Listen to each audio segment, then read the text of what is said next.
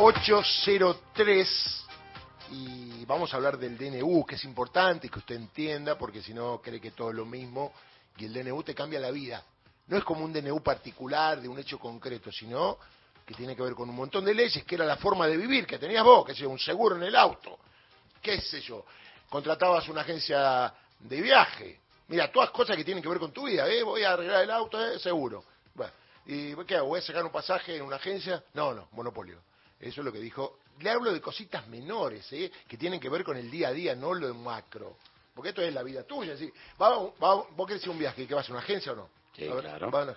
hay 5.000. Sí. Y el hijo de monopolio del turismo. Si hay monopolio en el turismo, ¿qué hago con Mastellones cuando voy a comprar leche? es buena tu pregunta.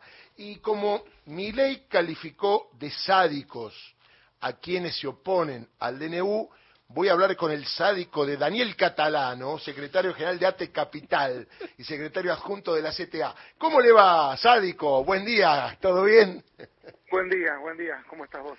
Bueno, a ver, obviamente en el sector público hay mucha inquietud, también en el sector privado, pero digo, no hablamos en estos días. ¿Te esperabas una cosa así? Ya sabíamos cómo era, pero digo, algo que cruce todo el rubricón, como decimos algunos, para dejar al país casi en un estado de anarquía? Sí, sí, sí, y creo que va a ser peor todavía. Mira.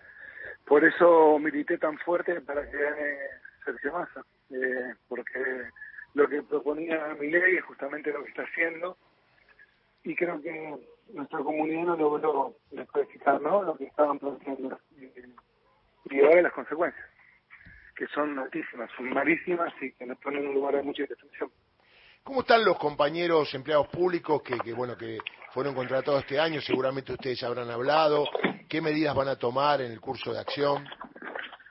están todos muy asustados, están todos muy angustiados. Quedarte sin trabajo hoy es... Eh,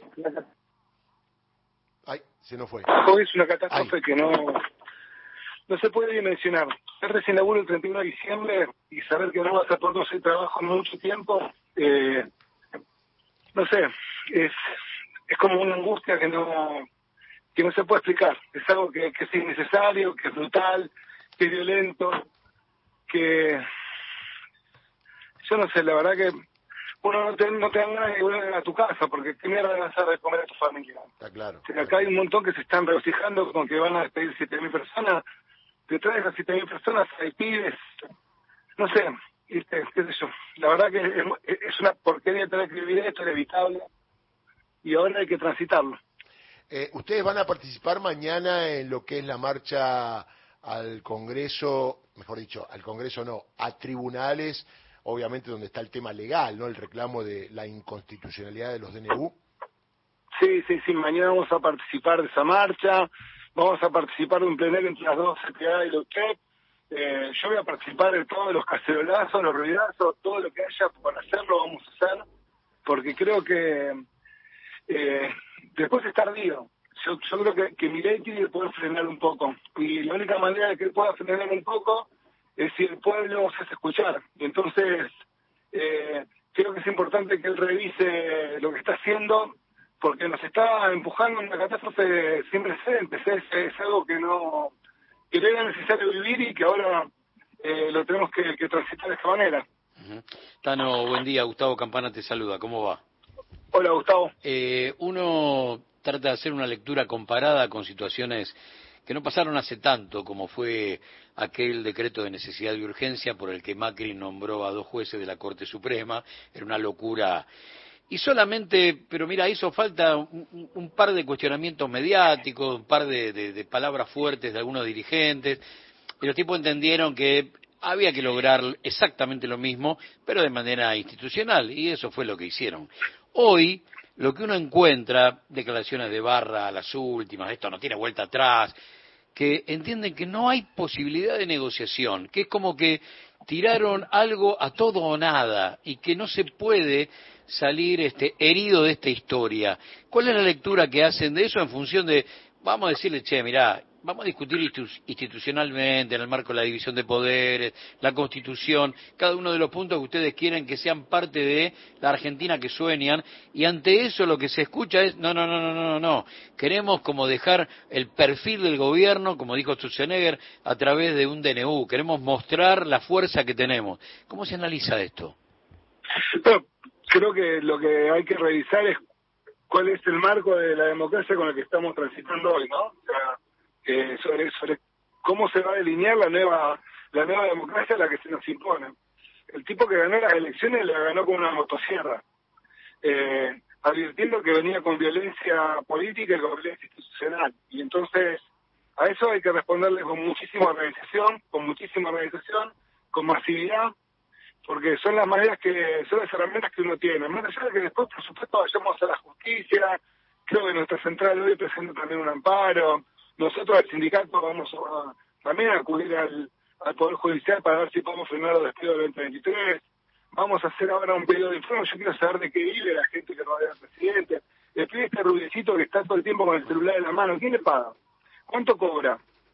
Eh, y a mí me parece que, que, bueno, hay como que empezar también a desnudar un poco lo que es el otro lado, ¿no? Porque supuestamente ellos que, que venían por, por la casta política se transformaron en lo peor que, le podía pasar al pueblo, que es en ser los verdugos de, la propia gente que los votó. Entonces, ya está, no hay fruta para llevar la. ¿eh? Acá la verdad que no es que hay algo, acá directamente es, es padre de la bolsa, entonces del otro lado no hay nada.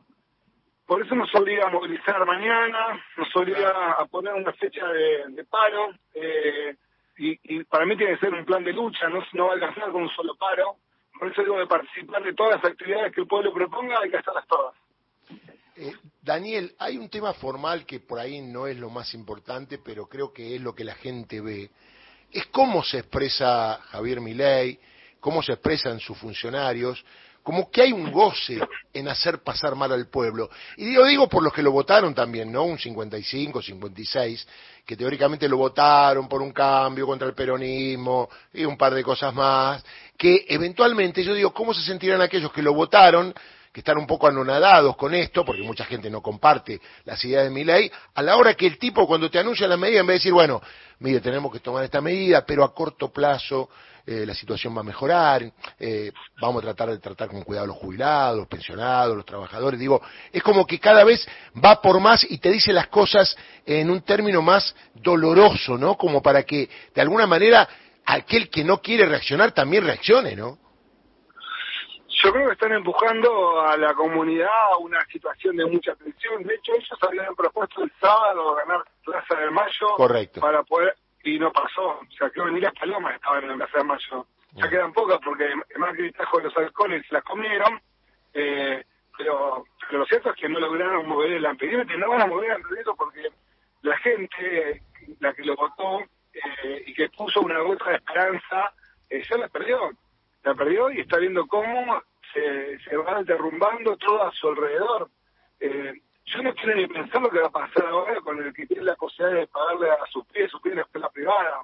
Eh, sí, sí. No, y además porque eso va a detonar a las escuelas públicas, porque de, los que mandamos a nuestros pies a las escuelas públicas no vamos a tener vacantes, y todo bien, vamos a estar en escuelas públicas, a ellos no, no, me importa la escuela privada, la educación privada no, no me interesa. Pero digo, hay como una situación en donde todo esto se va a resentir de una manera que mismo va a pasar con la facultad las universidades privadas, ¿quién va a poder pagar una universidad privada? Claro. Van a claro. las universidades nacionales, la UBA. Eh, yo creo que esto es importante. Lo otro que hay que mirar, porque las prepagas suben. Bueno, ¿dónde va la gente? Se muere el hospital público. Claro. Y para el hospital público no, no hay presupuesto, ¿no? Y no hay presupuesto para el hospital público. Pero yo te digo, hoy conseguir un turno en una privada te lleva tres meses. Tal cual. El hospital público te lleva cinco, seis. Sí, sí, sí, y, y, lo otro que también te pasa es que eh, no invirtieron, por lo menos en la ciudad de Buenos Aires, no invirtieron en, infraestructura, porque la gente estaba más preocupada por hacer el negocio de la venta de hospitales que ponerlos en, en funcionamiento. No logramos todavía, y está judicializado que los enfermeros licenciados sean tomados como eh, licenciados. Se los toma como personal administrativo después de la cantidad de enfermeros que se murieron en pandemia. Ya, está, esta gente está viendo el mundo a través de, de, de, ojos que no son los que uno pudiera mirarlo. Y yo lamento profundamente que los sectores populares también hayan votado a Javier Milei, porque, porque yo creo que votaron con esperanza, votaron abogados, votaron agotados de, de nuestro espacio político y votaron con esperanza. Eh, y ya está, no está mal esperanza, ¿no? Hoy no, no, hay, no hay comida arriba del plato. Claro. Daniel, bueno, un abrazo, vamos a seguir todas las movilizaciones, estaremos allí. Yo creo que esta pelea se gana en la calle, ni en el Congreso, ni en la justicia, pero bueno, es la hora de los pueblos, como escribió alguien. Te mando un abrazo grande. Un abrazo, hasta luego. Daniel Catalano, secretario general de ATE Capital, un sádico porque se opone al DNU. A partir de ahora todos los que hablen en este programa en estos días serán sádicos, serán llamados sádicos si están en contra del DNU.